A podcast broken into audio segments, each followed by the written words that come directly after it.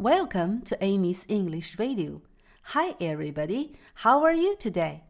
今天我们来玩一个游戏，就是看谁能一边唱着 Head, Shoulders, Knees and Toes 这首歌，一边在自己身上把唱到的身体部位指出来。注意，在歌曲里 and 可以读成 an，比如 knees and toes。 eyes and ears，这样唱起来就更连贯了。